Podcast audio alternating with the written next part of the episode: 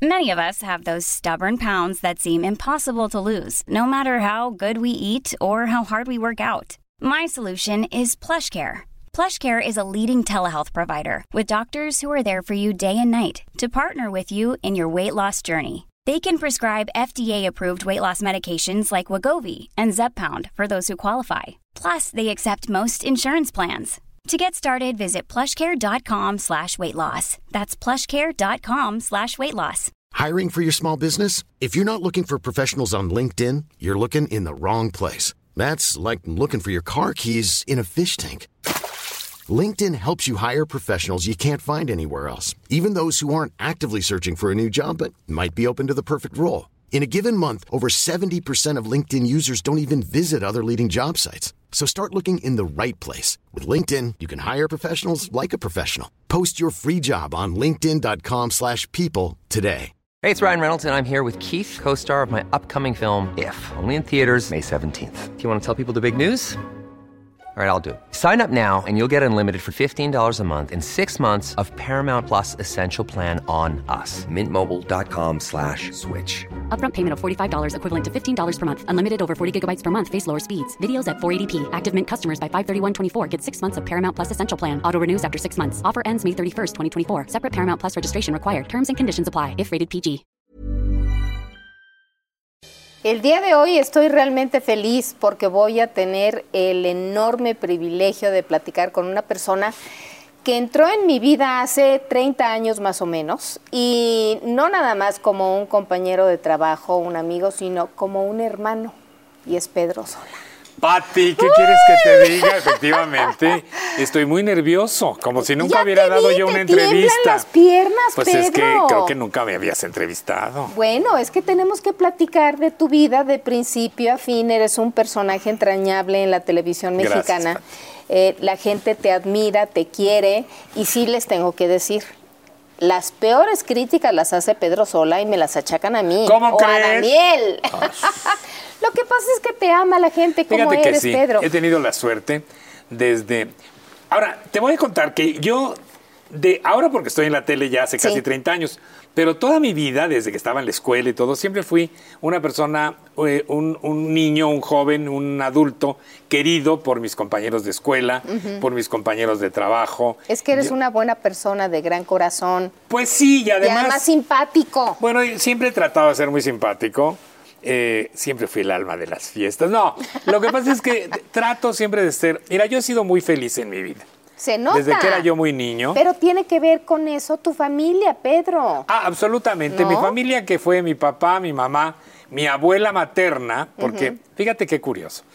Cuando mi papá, que era mucho mayor que mi mamá, vino de España mucho después de la guerra, porque él llegó a México, Oye, ¿cómo que estuvo en la guerra? Sí, ¿En la mira. guerra civil? Primero estuvo mi papá en la guerra civil española, del lado de los que perdieron, Sí. de los republicanos. Escaparon rumbo a Francia y mi papá era perseguido por el gobierno español, por, por el que se quedó en el de, el de Franco, porque él comandaba un regimiento que se llamaba el Quinto Ejército del Ebro, y como mi, mi papá era ingeniero civil, era un, eje- un- un batallón demoledor. Ajá. Entonces, en la huida de... ¿Qué quiere decir demoledor? Pues que, que volaron todo, vías de trenes, puentes, Puentes, todo lo que pudieron. construcciones. En la, en la salida, en la huida rumbo sí. a Francia, Ajá. que les ganaron los, los franquistas, pues hicieron destrozo y medio, destrozaron media España. Y de lo cual mi papá no se sintió orgulloso, pero así era el momento. Y- Entonces, y, se va Francia. a Francia. Ahí lo metieron preso los franceses que se portaron como unos perros con los republicanos españoles. Sí, cierto. En unos lugares espantosos lo tuvieron en un campo de concentración. ¿Cuánto tiempo duró ahí? Déjame que te cuente, fíjate, Sí. eso fue en el 36. Ahí empezaba la guerra mundial. Más o menos lo que yo me acuerdo que me contaba mi papá, estuvo en el campo de concentración un buen rato y cuando llegaron los alemanes, como mi papá era ingeniero civil, se lo llevaron para que trabajara en el norte de Austria, en las, eh, en las trincheras de, fre- con el, para el frente ruso, o sea, para, el- para la Segunda Guerra Mundial. Estuvo allá detenido, bueno, estaba preso, ¿verdad?, por los alemanes, lo tenían allá, comandaba un batallón, él también, de, de- me contaba una cosa muy curiosa, comandaba un batallón de vietnamitas que ahí trabajaban. Ah. No entiendo por qué, pero eso me contaba. Con un traductor era con el que les hacía todas las órdenes. Y en un momento dado escapó de los alemanes y desde el norte de Austria caminó hasta Francia, hasta Marsella, en donde él sabía. ¿Cuántos meses se llevó eso? No sé, pero invierno, hubo días que comió hielo, llegó pesando 36 kilos, papá era un hombre no, no mucho más, eh, no era tan alto, era un poquito menos alto que yo, pero era muy fornido. Oye, ¿qué edad tenía entonces? Pues tendría, si él llegó acá de, nació en el 11, ay no sé, ahorita tendría que hacer el cálculo y las matemáticas nunca se me dieron. El caso es que llegó a, a Marsella, ahí unos amigos de, de él, la familia Bielsa, lo tuvieron escondido en su departamento, que ponían un closet y, y corrían un, un armario. Y él ahí, cuando venían, sabían que venían los alemanes o los franceses buscando gente, lo metían al closet, se ponían el armario y ahí estuvo. Después de un buen tiempo de estar allí escondido, el gobierno mexicano a través del consulado de Marsella lo sacaron de allí y se lo llevaron al consulado en donde vivió mucho tiempo esperando a que le dieran un salvoconducto para poder salir de Marsella y bueno, de Europa y venir hacia México. Entonces, era muy curioso porque mi papá, que era un tipo pues, no es porque fuera mi papá, pero un tipo culto, simpático, guapo, inteligente. Él era como el secretario del cónsul. Entonces me contaba mi papá que, que cuando el cónsul le decía, oiga, señor cónsul, que lo está esperando tal persona, dígale que ahorita. Y después, oye, que lo sigue esperando, dígale que ahoritita. Y cuando le decía ahorititititita, les decía, regresen mañana porque no los va a recibir. El caso es que de ahí le dieron, lo sacaron con un, pues con algún salvoconducto de alguna forma, lo llevaron al África. Mi papá no era mucho de platicar ese tipo de, de cosas porque yo creo que le hacían daño. Y entonces se lo llevaron al África y ahí logró tomar un barco portugués que se llamaba el Serpa Pinto y llegó un barco que él me contaba que eh, viajaba por el Atlántico y lo paraban los barcos alemanes y los paraban los barcos ¡Ay! eh, qué americanos. sufrir. No, era un sufrir y ¡Qué que por trayecto! fin llegaron a México. Y dice mi papá que cuando el barco atracó en Veracruz, y que el, el clima ideal y que él se asomó, iban pues, todos los eh, republicanos, todos los que venían refugiados asomados en la barandilla del barco. De repente dice que él vio a las jarochas bailando la bamba y la música y la, la- la- El el arpa. arpa y las guitarras y que él dijo, este es el lugar donde yo quiero vivir toda la vida. Bajaban del barco y la primera mesa era la del gobierno mexicano, gobernación, les recogía los papeles y les daban una contraseña. Y la siguiente mesa eran los españoles que recibían a los paisanos, los apuntaban en una lista y les daban 100 pesos para que empezar. Él llegó a Veracruz, él ya tenía contacto con, los- con sus compañeros aquí, sus amigos ingenieros aquí en México, entonces tomó un tren a México que le costó 5 pesos, fíjate, lo que eran 100 pesos. Llegó a México y ahí por ¿En la... qué año? En el 44. Llegó aquí a la Ciudad de México y eh, se fue a una pensión que costaba un peso diario con dormir y comer tres comidas. guau. Se bañó, se cambió y se bajó al, ba- al Café Campo Amor, que estaba en la calle de Bolívar, y ahí ya estaban sus amigos. Y ya le tenían eh, el trabajo en Veracruz en una compañía constructora que se llamaba La Eureka. Él dijo, no, pues quiero quedarme una semana en México, pues para conocer algo, y luego ya se regresó a Veracruz. Era una época en que mi papá, pues tenía treinta y pico años, ya estaba muy recuperado. Lo único que tenía era los dientes de aquí de enfrente, que después se los arreglaron todos. Por la descalcificación tenía muy manchados los dientes del Claro, frente. Yo todavía me acuerdo cuando era yo chiquillo que tenía ese problema en los dientes. Pero era un tipo muy guapo, tenía un tono de piel muy bonito, los ojos verdes, el pelo castaño, era muy fornido. Y se fue a vivir a Veracruz y él vivía en una pensión, eh, pero iba a comer a otra pensión en donde ahí mi mamá y mi abuela iban a vacacionar. Y ahí conoció a mi mamá y ahí se enamoraron. Mi mamá era mucho menor que él. ¿Qué edad tenía tu mamá? Mi mamá tenía 24 y él ha de haber tenido unos 36. Y pues, ahí se conocieron. Y pues se enamoraron. Y mi mamá, pues que lo único que tenía de familia, bueno, tenía más familia, pero su mamá era la que rifaba en su vida. Tu abuela. Mi abuela, que fue lo máximo. Fíjate, cuando mi papá le pidió a mi mamá que se casara con él, ella le dijo, la condición es que mi mamá venga a vivir con nosotros. Y así fue. Y entonces mi papá, que era un enca- tipo encantador, y aparte curiosamente, pues de la edad de mi papá y la de mi abuela era muy cercana, porque mi, mamá, mi abuela tuvo a mi mamá a los 16 años. Y si mi Jovencita. papá le llevaba 12 o 14 años mi mamá, pues eran muy contemporáneos. El caso es que eh, se enamoraron y se casaron el 31 de octubre del 45. Y yo nací en enero del 47. Pero vivieron en Veracruz. Un rato. Ellos vivieron en Veracruz ah, recién casados y luego yo nací en el 47 y luego después ya mi papá tuvo otro trabajo que era en, en Zacatecas, que él era el director de obras públicas del estado con un gobernador que se llamaba Leobardo Reynoso y todavía hay muchas cosas en Zacatecas que mi papá construyó. Y luego ya se vino a México, porque aquí es donde hubo más trabajo y aquí ya se quedó para siempre. Aquí nació mi hermana Coral, Coral. que falleció no hace mucho. Y fíjate, en- a mí cuando me dicen, ¿desde cuándo vive en Polanco?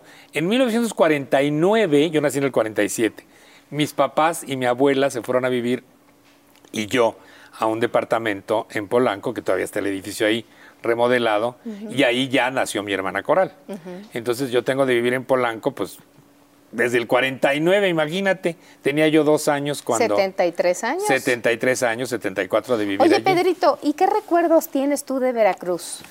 Mira, lo que pasa es que tengo recuerdos de Veracruz de cuando era yo muy niño porque mi abuela me llevaba cada rato. Teníamos una tía postiza que era muy amiga de mi papá que se llamaba Constanza Condés, que tenía una mercería en la calle de Mario Molina y la mercería era eh, al frente hacia la calle y atrás ella vivía Su casa. su casa, que era una de esas casas antiguas que era un patio, Patio y los central, cuartos y ya sabes. alrededor, sí. Y, y ahí es donde, donde ella vivía. Y entonces íbamos a pasar temporadas con ella. Yo cuando era chico tenía un poco el problema de, así como, no asma, pero cuando había mucha tierra aquí en Sí, México, sí. pues mi abuela, alergia, me llevaban a Veracruz y yo me lo pasaba allá. Mi abuela era una mujer muy entusiasta, muy simpática, muy Oye, ¿y divertida. por qué vivía sola tu abuelita con tu mamá? Mira, cuando mi mamá tenía 11 años, mi abuelo, que tenía 18 cuando se casó con mi, con mi abuela, era contador. Ajá. Y entonces él fue contralor general de una compañía petrolera gringa que se llamó la Mexican Gulf Company en Tampico. Ajá. Pero resultó que fue, era un señor muy mujeriego. Ah, Entonces, cuando mi mamá tenía 11 años, mi abuela se enteró que ella tenía embarazada a una señora No me que era la digas. del la switcher del, del, ¿En del teléfono ahí en la compañía. Entonces ella, pues como era la época, y además era una mujer muy joven, vino con los papás a decirles que se iba a separar de mi abuelo. Y los papás le dijeron que no. Que O sea, ¿tus bisabuelos dijeron que no? No, como si ella era la esposa. Claro, era la época, Pedro. La otra era la otra. Sí, Entonces claro. ella no se podía, no lo podía dejar. Entonces mi, mi abuela le dijo, sí, pues yo no puedo dormir con un señor que ¡Qué sé que duerme con otra. ¡Qué Pues así. valiente, tu Pero fíjate, abuela! se vinieron a vivir a México, mi abuela, mi mamá y mi bisabuela, la mamá de mi abuelo. Sí. Se vinieron a vivir a México. La familia de mi mamá, que era, y de mi abuela, que era una familia adinerada, que vivían ahí en la colonia Santa María la Ribera, en un caserononón, en la calle de Fresno, eran de esas casas que tienen medio sótano. Sí. Ya sabes que todo queda hacia alrededor también de un patio y, hay y hay una escalera que baja a los sótanos que las ventanas quedan a la banqueta. Sí. Pues imagínate qué bondadosa la familia de mi abuela que las mandaron a vivir al sótano. No. Claro. Y la única ayuda Porque que se le... divorció. Claro, porque como si ella no ¡Ay! podía, entonces ya era como apestada. ¿Qué cosa? Bueno, te voy a contar una historia que no lo vas a creer. Una hermana de mi abuela, mi tía Luz, tuvo a un hijo fuera de matrimonio. Cuando mi abuela vivía en Tampico con mi mamá, le mandaron al niño para allá para que nadie supiera. No. Sí, Pati, pues era la Las época. historias de familia, Las historias de ¿verdad? familia como de película Sí, del cine, sí, de- sí. de la época de oro del cine mexicano. Sí. Entonces, allá vivió mi, mi tío mucho tiempo con, pues era como hermano de mi mamá. Claro. Eran primos hermanos. Y luego, pues ya, ya todo se resolvió, ya no supe qué más qué pasó con eso. Pero el, caso es que mi abuela y mi mamá y mi, y mi bisabuela se quedaron a vivir ahí. Obviamente mi abuela ¿qué, qué pudo haber estudiado si se casó a los 14? Era una mujer inteligente y culta, culta de la, de la cultura que ella adquiría leyendo y sabiendo, investigando, porque ella todos los días se leía el periódico de cabo a rabo. Y entonces ella lo único que hacía era, eh, sabía coser, cosía muy bien. Tenía una máquina de coser que hasta la fecha yo tengo en mi casa. Y entonces el- eh, mi bisabuela y era socia de un señor que se llamaba Manuel Castillo y eran dueños de la fábrica de jabón Castillo, que no sé si creo que ya ni existe. Cuando no había todas las marcas Es de ahora, De hoy. había esa, me acuerdo que había una de las escami- escamas, Sí. jabón en escamas, Sí, ¿ves? sí, Bueno, sí. Y del jabón de, ya sabes, el De jabón pasta. de pasta. Sí. El caso es que había unas lonas que había que coser y entonces mi abuela las cosía en su máquina de coser. Y de eso vivía. De eso vivía. Y entonces Y de eso mantuvo a tu mamá. y de eso mantuvo a mi mamá, que mi mamá llegó aquí a terminar primaria y a hacer secundaria. Ahorita te cuento la historia de mi mamá porque me encanta. Mi abuela no, no doblaba la pierna izquierda. ¿Qué le porque, pasó? Pues tuvo una enfermedad que nunca supe qué fue, que le quedó la pierna de una pieza y el tobillo un poco torcido también Sí. de una pieza. Entonces la máquina de coser nada más la, la- la Con la manipulaba con la pierna. pierna derecha.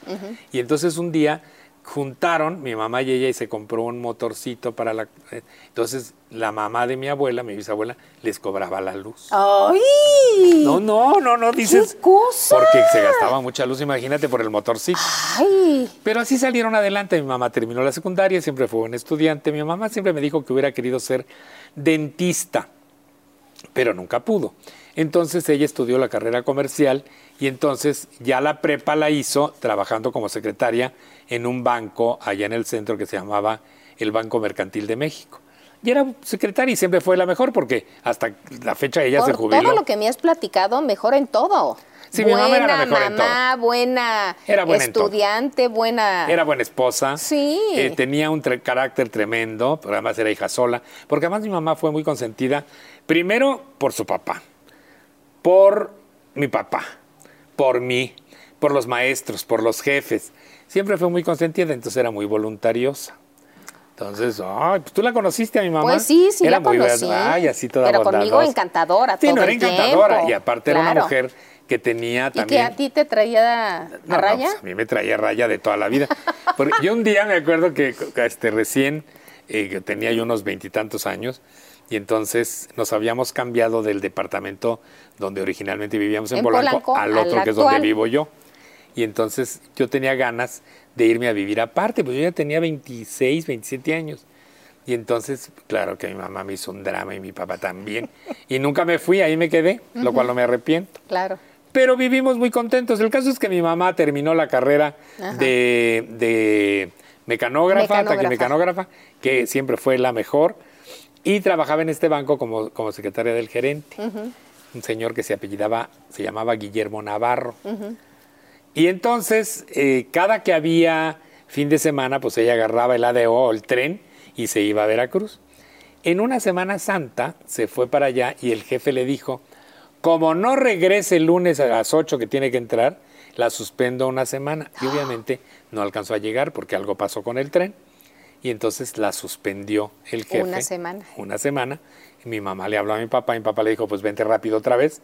Y nos casamos. Pero no se casaron de inmediato. Sí se regresó a Veracruz, pero se casaron hasta octubre. Semana Santa pues es en marzo, abril.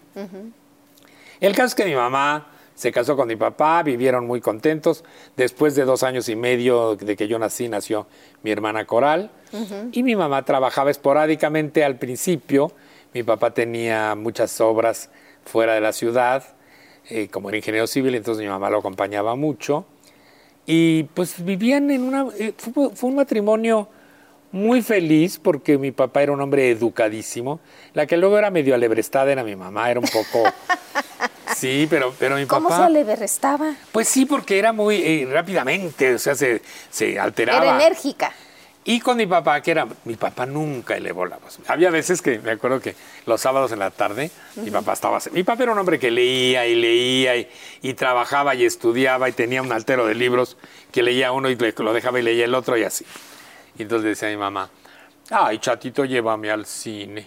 Y mi papá decía, ay, pero estoy cansado, que no, que no. Y le decía yo, ay, mamá, deja este viejo amargoso, vámonos.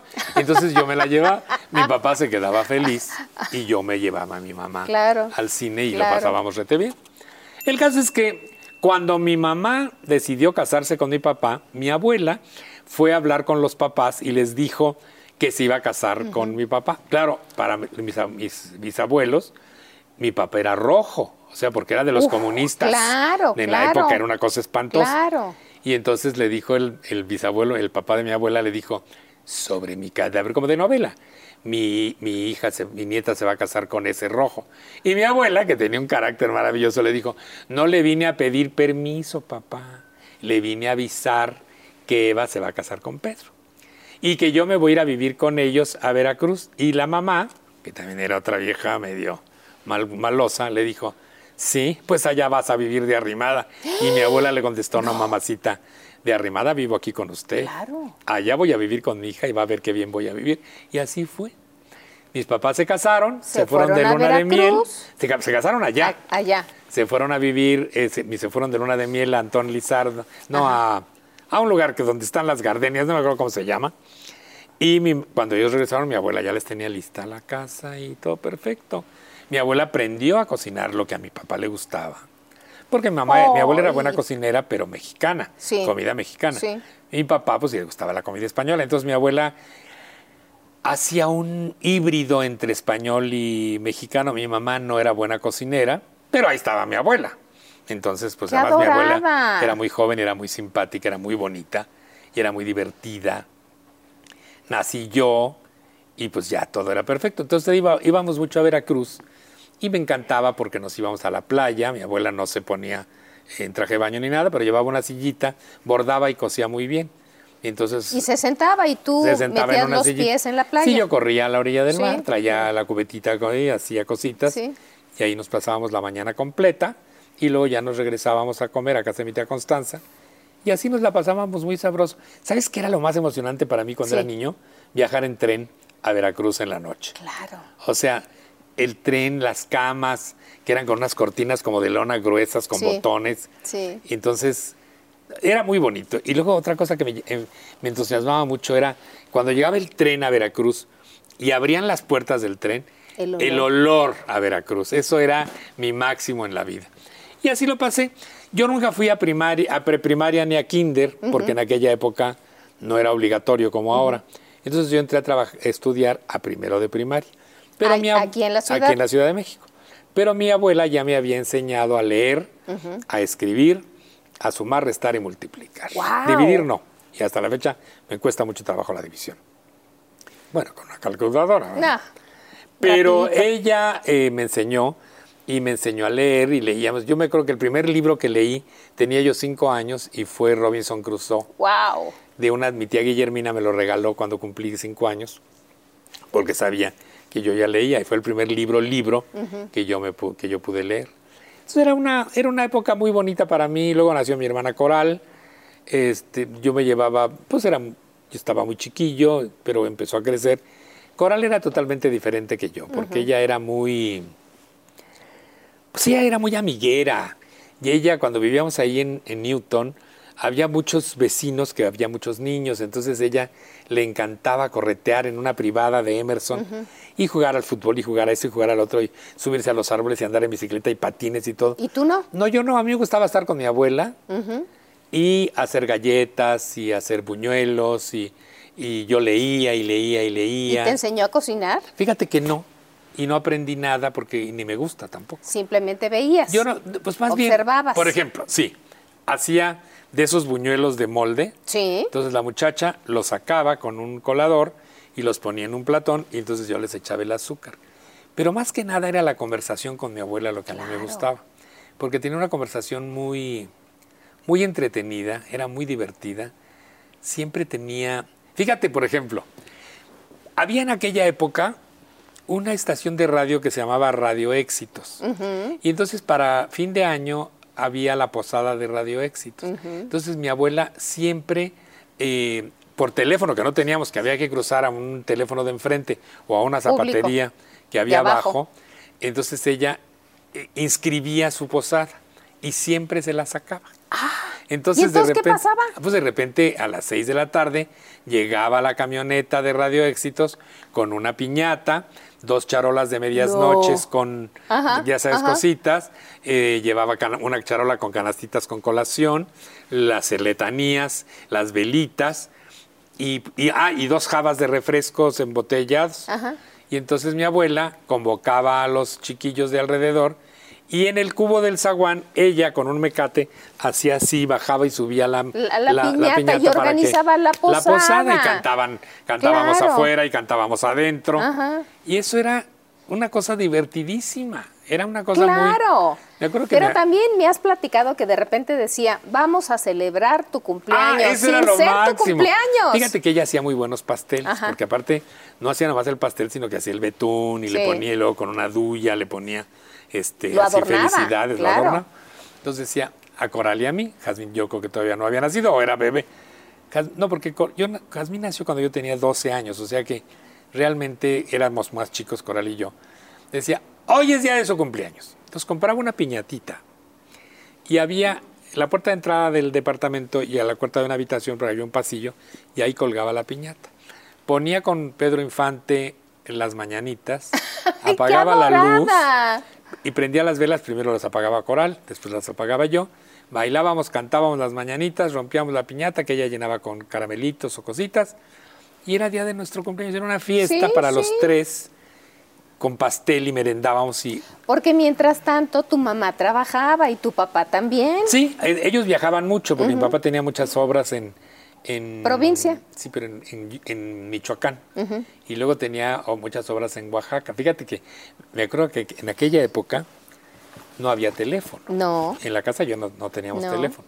Entonces mi papá se quedaba en un hotel en Oaxaca y todos los domingos tomábamos el camión, que eso es algo que te tengo que platicar, porque esas cosas de mi abuela eran lo máximo, y nos íbamos al centro, a la telefónica que estaba ahí en la calle de Victoria, que había cabinas, entonces mi papá ya sabía que a tal hora le íbamos a marcar, entonces pedíamos la llamada, mi papá Con la contestaba operadora. con la operadora, ahí, eh, eh, llamada de Oaxaca a la, a la cabina 3. Entonces nos íbamos todos a la cabina 3, platicaba mi mamá con mi papá, platicaba mi abuela y nosotros, Coral y yo, hablábamos con mi papá. Y luego ya nos íbamos a comer por ahí, a veces nos íbamos al cine, al Mariscala o al Variedades o al, a la Alameda que quedaban ahí en el centro. Pero ese tipo de, de- de- de infancia que yo tuve fue tan agradable, tan Amorosa. tan amorosa para, porque además mi mamá y mi abuela eran dos mujeres, pues muy mexicanas, o sea, no había ninguna influencia del exterior como ahora que hay tanta influencia o cuando yo estudié la primaria que mis compañeros había muchos que los papás eran extranjeros y entonces pues había mucha influencia de, de otras Del partes del mundo, pero mi mamá y mi abuela no. Entonces mi abuela aprendió, como te digo, a cocinar para que a mi papá le gustara. Y, este, y así de esta forma, pues siempre salíamos a comer a, a restaurantes españoles. Entonces íbamos para allá a comer. Era muy padre, era muy divertido. Luego ya nació Jazmín, que mi mamá no la esperaba, porque ella pensó que le había entrado la menopausia y resulta que era Jazmín. Pues, te digo que yo le llevo 12 años a, Sí. a Jazmín. Pero estuvo padre porque fue, nada más que ella fue educada de otra forma. Claro. Porque con Coral y conmigo, mi, mi abuela y mi mamá, bueno, mi mamá no se metía tanto, realmente la que nos Educó crió fue la abuela. fue mi abuela. Y entonces ella, a mí nunca me preguntaron qué quieres desayunar o qué, qué- ¿no? Se comía lo que había. Íbamos al restaurante y entonces mi abuela veía la carta y decía al fulano, al mesero, te, te traes, por ejemplo, un, un filete sol en dos platos, uno la mitad para la niña y la mitad para el niño. Y es lo que comíamos. Nunca, nunca preguntábamos ¿Qué quieres? ¿Qué quieres? O sea, nos daban de desayunar. Claro. Y con Jazmín era diferente porque ella estaba por allá en su cuarto. Y de repente mi abuela le gritaba, Jazmín, vente a comer. ¿Qué hay de comer? Gritaba la otra desde allá. Y yo, sí, sí. Y me y decía, pues lentejas. ¡Ay, qué horror! No, no quiero. Quiero un sándwich. Que me hagan un sándwich. Entonces mi abuela le decía a la muchacha que le hiciera el sándwich y que se lo llevara a su cuarto. No. Cosa que nosotros teníamos que estar sentados. Pero así era la, la vida. Claro. Fue una educación diferente la que se le dio a Jazmín que la que nos dieron a nosotros.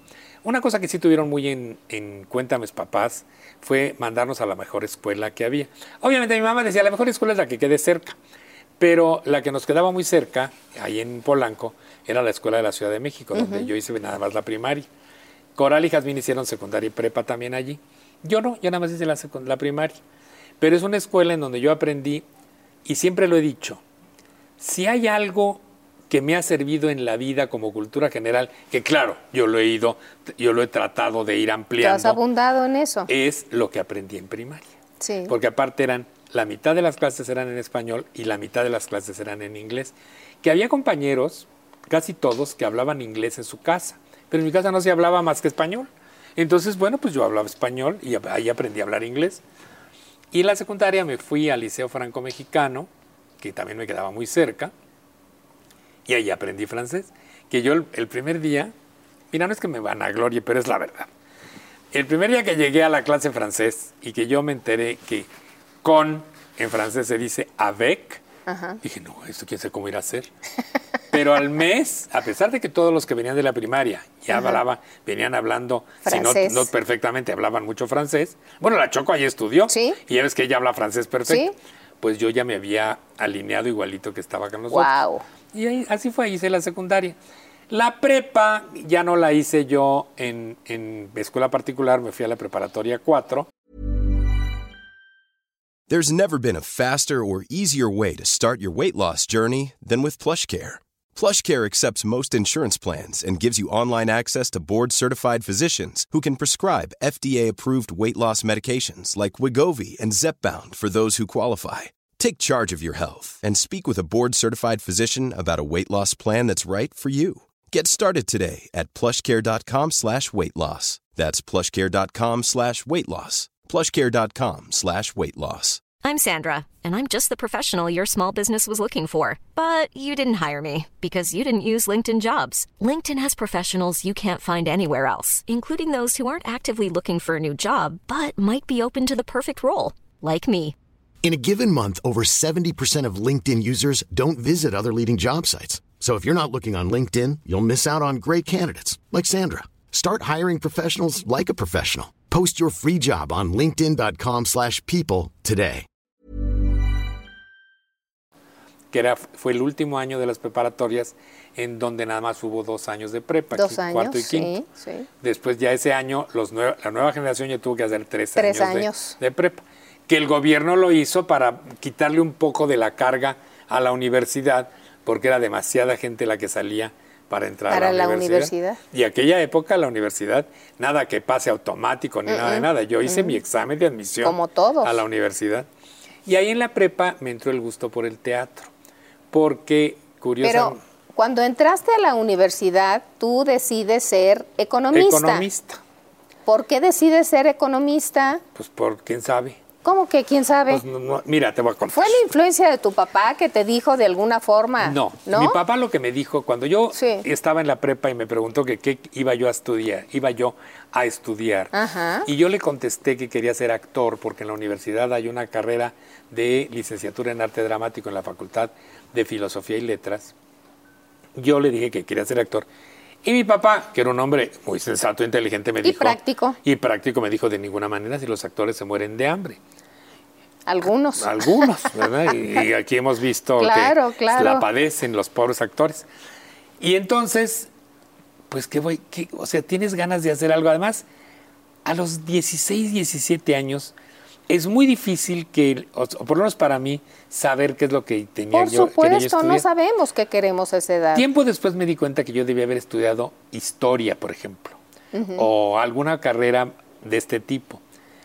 Pero como mi mamá trabajaba en la Secretaría de Hacienda y trabajaba con puros economistas, yo fui a investigar a la universidad los horarios de las carreras, porque química, ingeniería, arquitectura son carreras de mañana y tarde. Pero economía, que en aquella época era una carrera muy fácil, y era muy fácil porque no llevaba ni matemáticas ni nada, era pura filosofía del comunismo, del socialismo y ese tipo de filosofías. Entonces, las clases eran turno matutino o turno vespertino. Y el turno matutino empezaba a las 7, 8 de la mañana, terminaba a 11 o 12 del día, lo cual a mí me daba tiempo perfecto para irme a los grupos de teatro. Entonces fue lo que hice. me metí a economía. ¿Pero qué, qué, qué te dijo tu papá cuando estás eh, llevando las dos carreras? No, no, no, no, yo nomás llevaba una carrera, la de Sí, economía. Pero te ibas a Pero eran los grupos de teatro. Ah, porque mi papá me dijo, tú haz teatro como un hobby, pero tú Ah. estudia una carrera para que tú trabajes en ella. Y vivas de la y carrera. vivas de la carrera. Claro. Entonces yo me eché los cinco años de la, bueno, los dos años de prepa, los cinco años de la carrera haciendo teatro, que ahí vas conociendo personas y vas conociendo gente que te van como metiendo en estos ambientes. Fíjate, en una ocasión estaba yo en, ahí con mi grupo de teatro y el ¿Dónde direc- se reunía el grupo de teatro? en la escuela de economía. Ah, ok. Había un, pues uno- no era teatro, era un como un foro de, pues para las, ahí se hacían los exámenes profesionales para con el público y demás, porque ahí no presentamos las obras de teatro porque era muy muy pequeño Muy el pequeño, escenario. pero se reunían y Pero ahí hacíamos el discutían y ensayo hablaban. y las lecturas y demás. Era en la planta baja del edificio. Y entonces, eh, en una ocasión me dice el director, que se llamaba Tomás Ceballos, que también estudiaba economía, me dice, en filosofía quieren, requieren de un actor para una obra que están poniendo. Entonces fui y yo llegué, ay, pues que yo soy el... eh, ah, pues sí, a ver, me dijo. Y me dice... "Es ¿Qué sabes hacer? no, pues me dijo el, el- el- me dijo el director, eh, sí, Tomás ya me dijo que vas a venir, ponte a leer, estaban ensayando una obra, estaban en las lecturas de una obra que se llama Rosalba y los llaveros de Emilio Carballido. Entonces me dice, abre el, en el segundo acto, eh, tú vas a ser el capataz. Abro el, la- el libro y de, de repente veo la acotación que dice, entra el capataz y dice, órale hijos de la... Ya pónganse a trabajar. Y yo no, yo dije, no, yo no puedo hacer esto. Y me dijo el, el director, ¿pero ¿Por por, qué? qué? Le dije, porque yo no puedo. Es que en mi casa así era. Mi abuela nos tenía prohibido decir tonto. Nos tenía prohibido decir órale, porque eso era de gente vulgar.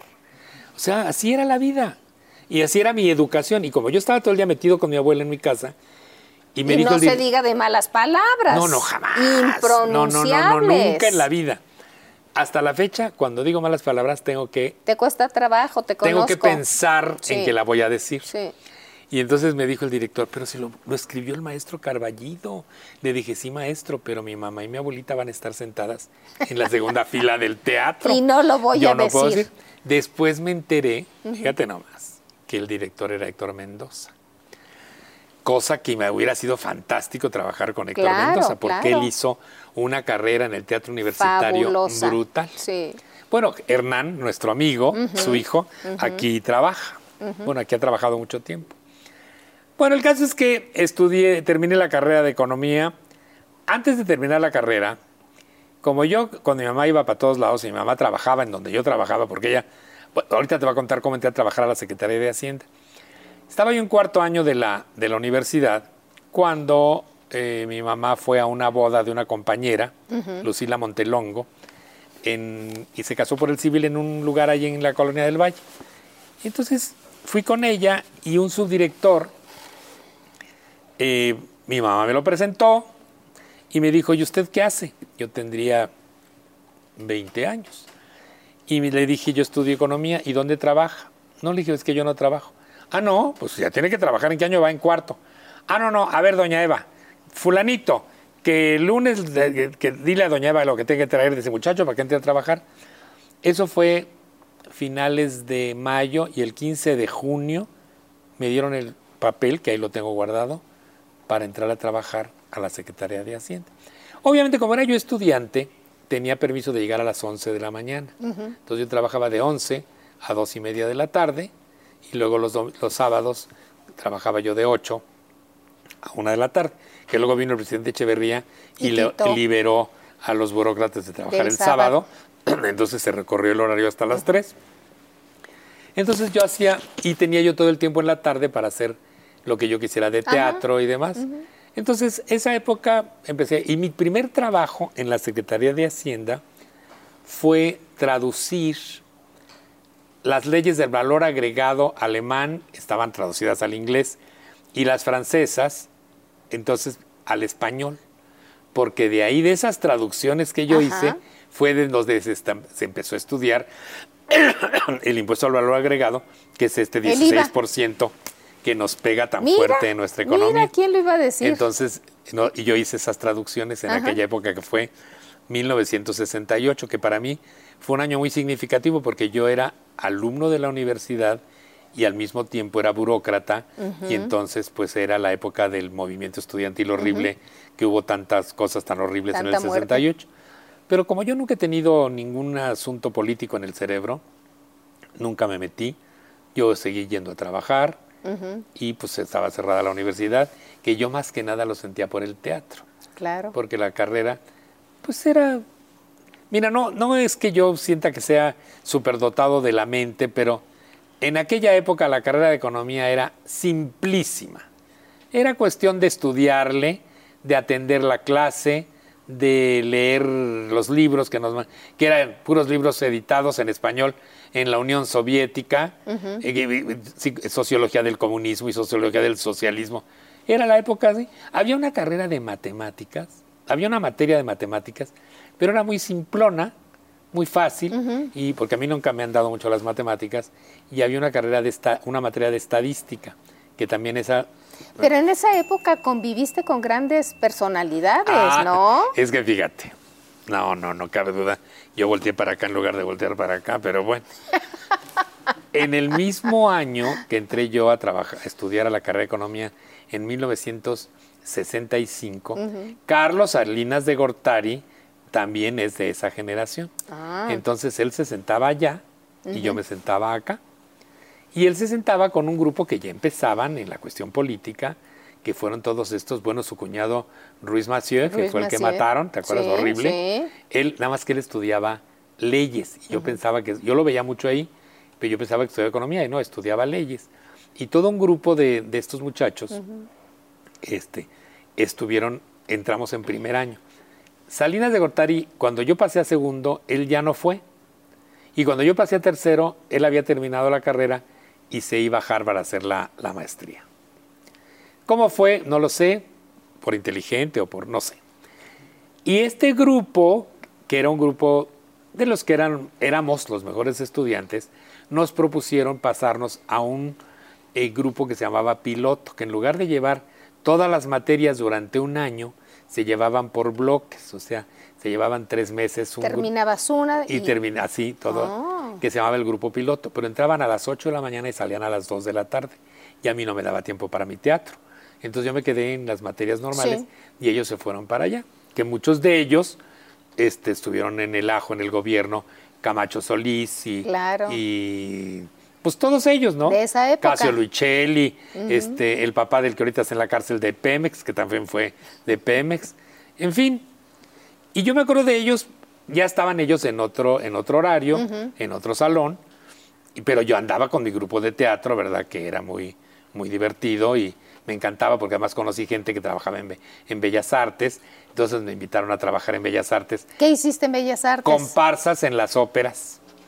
Tenía un amigo que se llamaba José Antonio Alcaraz, que le decían Sortecla, que era el hombre más divertido del universo. Sor Tecla. Entonces Tecla, que era un hombre que había estudiado, eh, fíjate lo que era. A veces me decía, vamos a- el domingo a la Sinfónica. Entonces nos subíamos al tercer piso de Bellas Artes, que él tenía pase automático porque era, pues era gente importante de sí, ahí, cómo no. y llevaba un atrilito con la partitura. Y entonces, y lápices afilados. Entonces él estábamos oyendo el concierto Sí. Y si el oboe se había equivocado y había subido una, una octava nota. de una nota, Lo anotaba. le daba un así. Porque tenía este oído maravilloso del, del musical. Sí. Era un genio, era muy divertido, estaba muy loco. Era muy loco porque de repente le de- decía, "Ay, ya me aburrí de hablar español. No, no, no de hablar español. Mejor vamos a hablar en I. Entonces todo el tiempo yo le decía, sí, como loco. Era así. ¿Y tú le contestabas así? No, claro que no. ¿Y tú sabes por qué se enojó conmigo y ¿Por me dejó de hablar? ¿Por qué? Porque yo siempre, bueno, ahora ya no, pero siempre fui muy, muy, muy vergonzoso y muy pudoroso. Sí. Margarita la pudorosa. Entonces estábamos en un grupo de teatro, en el teatro que estaba ahí en Avenida Chapultepec. Y en esa época la universidad era muy fresa y entonces el, dir- el director de, los grupos de teatro, del teatro universitario, que primero fue Héctor Azar y después creo que, creo que fue, no me acuerdo, eh, tenía que ser obras clásicas y nada de vulgaridades. Por ejemplo, yo tenía una compañera que el vestido que le pusieron tenía un escote, le tuvieron que poner una telita aquí para que no se le fuera a ver el busto. Y los hombres, para las obras que usábamos, que eran clásicas, usábamos unos mayones, y entonces teníamos que ponernos algo abajo, no se nos fuera a notar el paquete. Porque usábamos así, ya sabes, el Sí. jubón y tal. Sí. El caso es que un día estaba yo con José Antonio en el camerino y yo me tenía que poner pues un traje de baño ajustado para meterme y me tenía que desnudar. Entonces le, le dije, oye José Antonio, ¿no te puedes por favor salir, un momento? claro. Y me dijo, ¿por qué? Porque así hablaba como... "Clac, clac". Le dije, es que me voy a cambiar y me da vergüenza que me veas. Ay, sí, tú, Margarita la pudorosa. Y se salió, pues me dejó de hablar por años. No. Por años No, me dejó. ¿por sí, eso? Por eso se enojó conmigo. Vaya Ya nunca más me carácter. buscó para, para trabajar en, en Bellas Artes, ni mucho menos. Pero era tan chistoso José Antonio. Un día estábamos en Bellas Artes y estábamos ensayando, ensayando Nabucco, la ópera.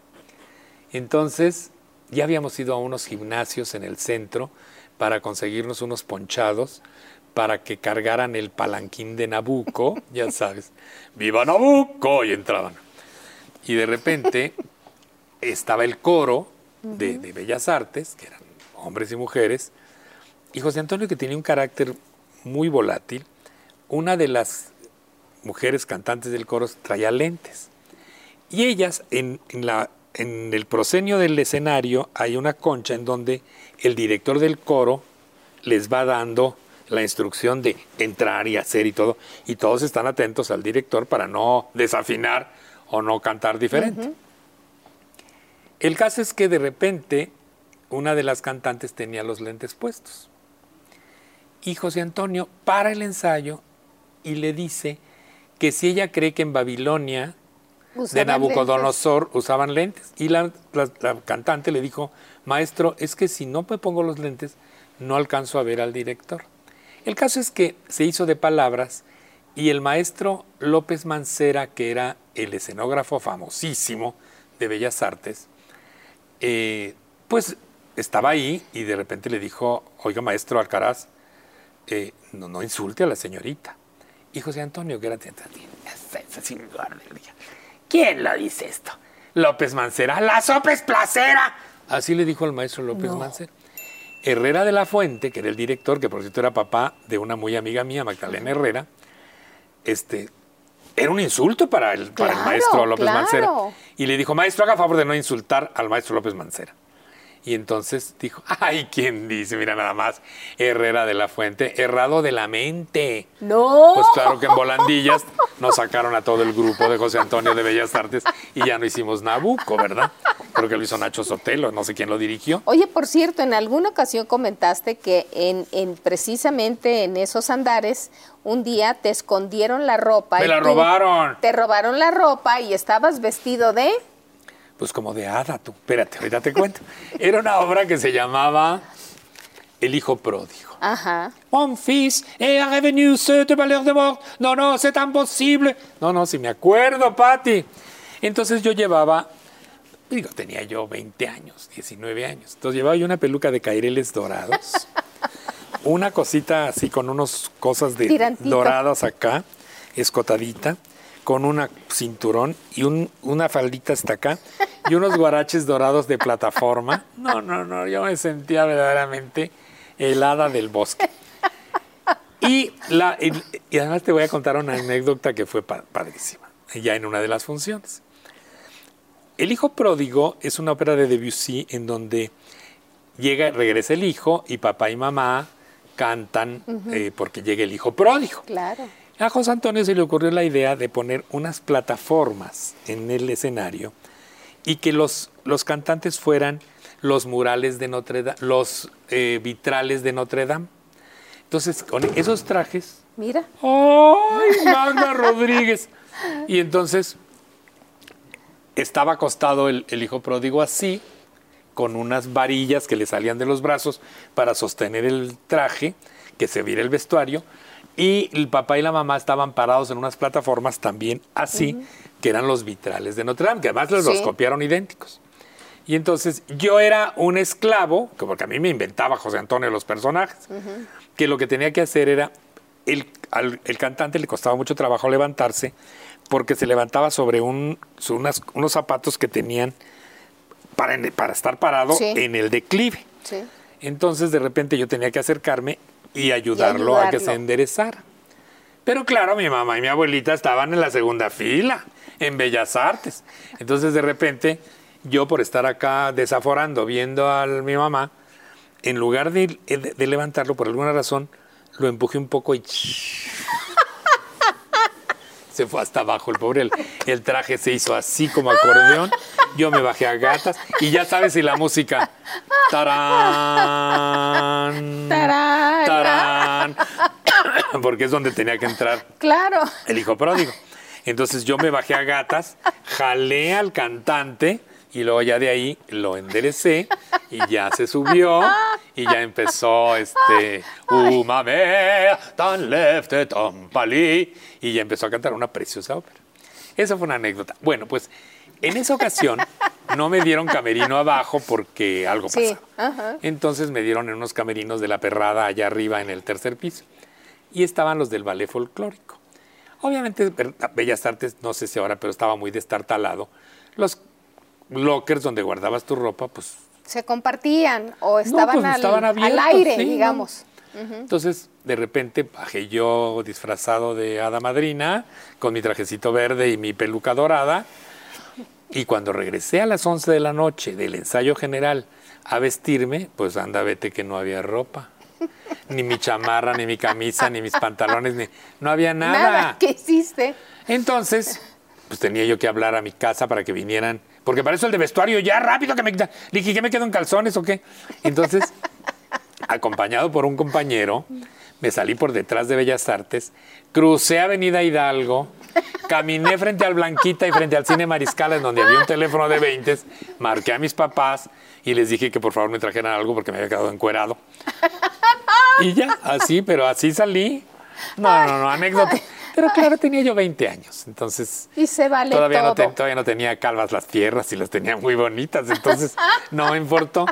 Y luego hicimos otra ópera, que bueno, hicimos otra que se llamaba Così fan tutti, que también yo hacía de no sé qué, como de cortesano, pero había otra que se llamaba El Ruiseñor, que es la historia de este emperador chino que tenía un ruiseñor que le cantaba y se lo cambian por uno mecánico y entonces le entra la melancolía y no sé qué tanto.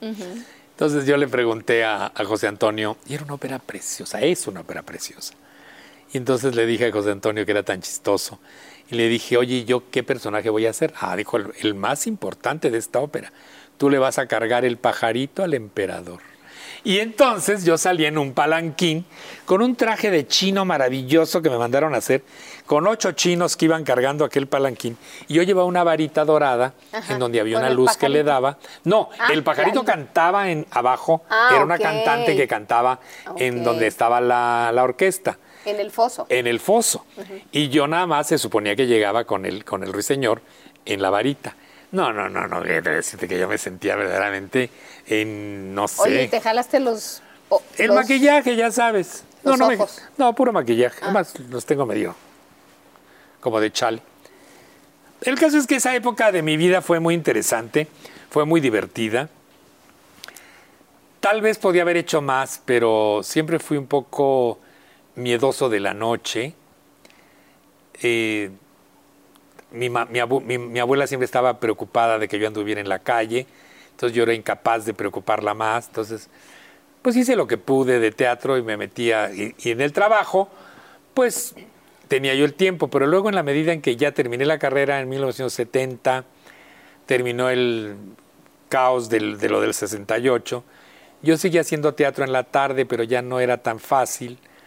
Y, luego, además seguramente no te llenó del todo para continuar con esa carrera, Pedro. pues en primer lugar, ¿No? económicamente no me daba nada. Nada. Pero fíjate cómo es, cómo era la época de aquella del gobierno. En el junio del 68 yo ganaba 1.800 pesos. mensuales. En enero del 70, que yo había terminado mi carrera, me dieron un puestecito y entonces me subieron el, el sueldo a 4.700 pesos. Era un dineral, Pati. Sí, sí. Ese año 1970 me compré un Volkswagen que nuevecitos costaban 20 mil pesos. Sí. Y me fui a Europa un mes. Wow. Porque me alcanzaba. Yo al principio, eh, cuando empecé a trabajar, yo mi cheque íntegro se lo daba a mi mamá y ella me seguía dando domingo. Cuando ya me dieron el aumento de sueldo en el 70, ella me dijo, ¿sabes qué, hijo? Ya no me des tu cheque, tú utiliza tu dinero, tú administra tu dinero y tú dame lo que tú creas que es conveniente. para Entonces yo me encargaba de gastos y le daba dinero cuando... Pero trabajaba ella, trabajaba mi papá, trabajaba yo y al final de cuentas nada más estaban mi hermana la mayor, la menor y mi abuelo. O sea, éramos una familia pequeña. Y no, era una, no éramos una familia gastalona en el sentido de que pues, no había muchos gastos, había lo normal, vivíamos en la medianía de gente trabajadora. Y entonces, fíjate cómo son las cosas. Cuando estaba yo en primaria, tenía yo un amigo que vivía ahí en la colonia Anzures, César Sepúlveda, que luego él estudió física y astronomía y luego se fue a trabajar al, al observatorio de Monte Palomar en California.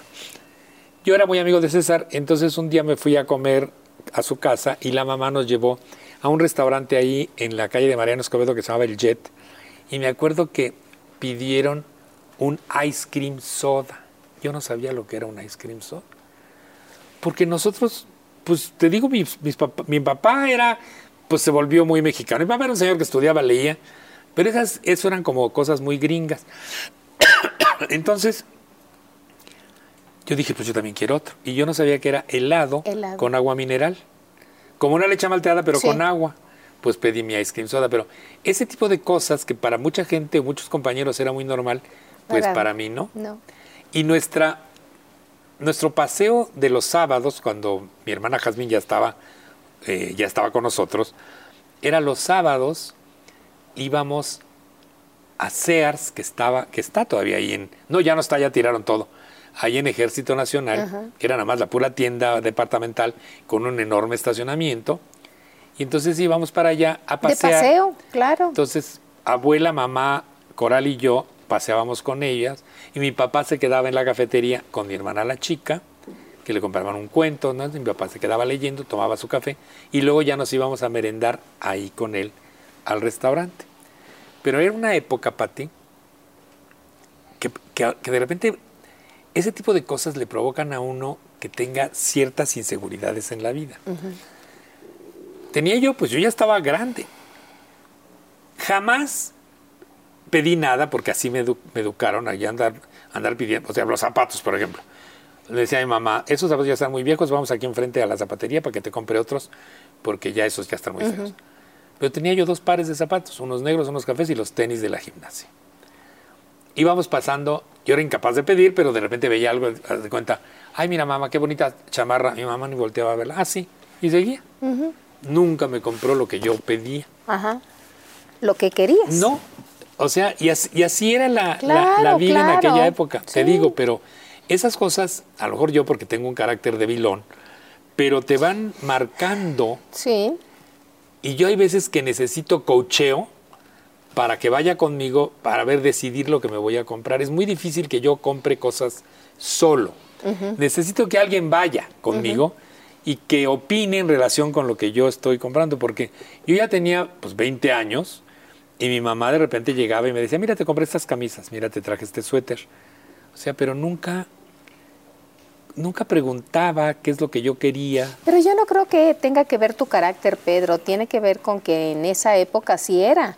Porque en mi caso yo tampoco pedía, pero inconscientemente sabía que no había dinero en la casa para que me pudieran cambiar de zapatos. Ah, para por andar uno ejemplo. pidiendo, ¿sí? Claro. Yo me acuerdo, tenía yo 20 años y me dijo mi mamá, vamos a comprarte unos zapatos.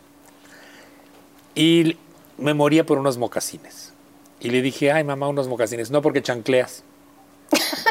Nunca he chancleado, Pati. No, te conozco y Nunca he no. chancleado un zapato. Aunque vengas con chanclas. Nunca he chancleado. ¿Sí? Bueno, Pues ella sí dijo. Entonces, eran los que ella quería. Por eso ahora cuando ay, compro de a dos pares.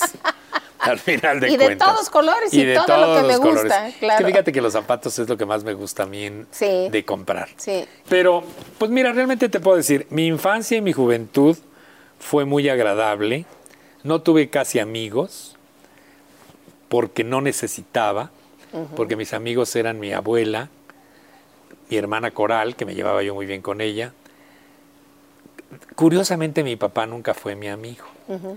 Mi papá fue un señor que era muy amigo de mis hermanas. Con ellas les enseñó. Pero a- los papás son papás, no son amigos, Pedro. Pues sí, pero yo, por ejemplo, yo nunca platiqué con mi papá. Pero sin embargo, él sí platicaba contigo y te platicaba historias. ¿o Bueno, poco? sí, pero no, él contaba las historias, él contaba Sí. sus, pero no me las contaba a mí, él No contaba. había un acercamiento. Entonces, él era muy amigo, se llevaba muy bien Sí. con mi hermana Coral, les enseñó a jugar ajedrez.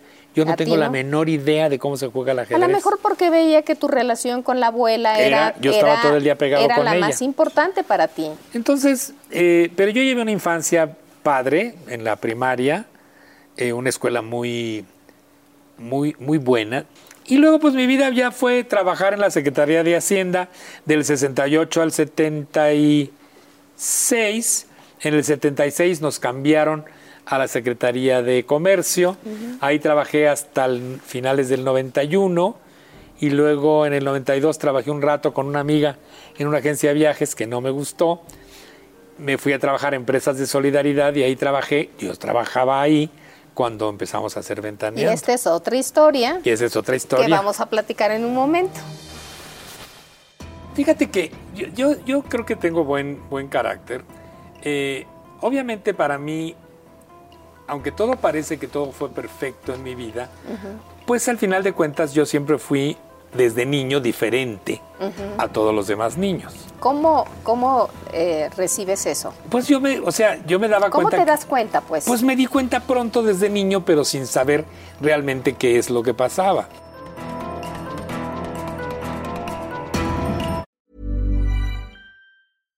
How would you like to look five years younger? In a clinical study, people that had volume added with Juvederm Voluma XC in the cheeks perceived themselves as looking five years younger at six months after treatment. Look younger, feel like you. Add volume for lift and contour in the cheeks with Juvederm Voluma XC. Reverse signs of aging by adding volume to smooth laugh lines with Juvederm Volure XC. For important safety information and to find a licensed specialist, visit juvederm.com. That's J U V E D E R M.com. Not for people with severe allergic reactions, allergies to lidocaine, or the proteins used in Juvederm. Common side effects include injection site redness, swelling, pain, tenderness, firmness, lumps, bumps, bruising, discoloration, or itching. There's a risk of unintentional injection into a blood vessel, which can cause vision abnormalities, blindness, stroke, temporary scabs, or scarring. Talk to a licensed specialist to find out if it's right for you. When you make decisions for your company, you look for the no brainers. And if you have a lot of mailing to do, stamps.com is the ultimate no brainer. It streamlines your processes to make your business more efficient, which makes you less busy. Mail checks, invoices, legal documents, and everything you need to keep your business running with stamps.com. Seamlessly connect with every major marketplace and shopping cart. Schedule package pickups and see your cheapest and fastest shipping options from different carriers. With rates up to 89% off USPS and UPS rates. And with the Stamps.com mobile app, you can take care of mailing and shipping wherever you are. Make the same no brainer decision as over 1 million other businesses with Stamps.com. Sign up with Code PROGRAM for a four week trial, plus free postage and a free digital scale. No long term commitments or contracts. That's Stamps.com. Code PROGRAM.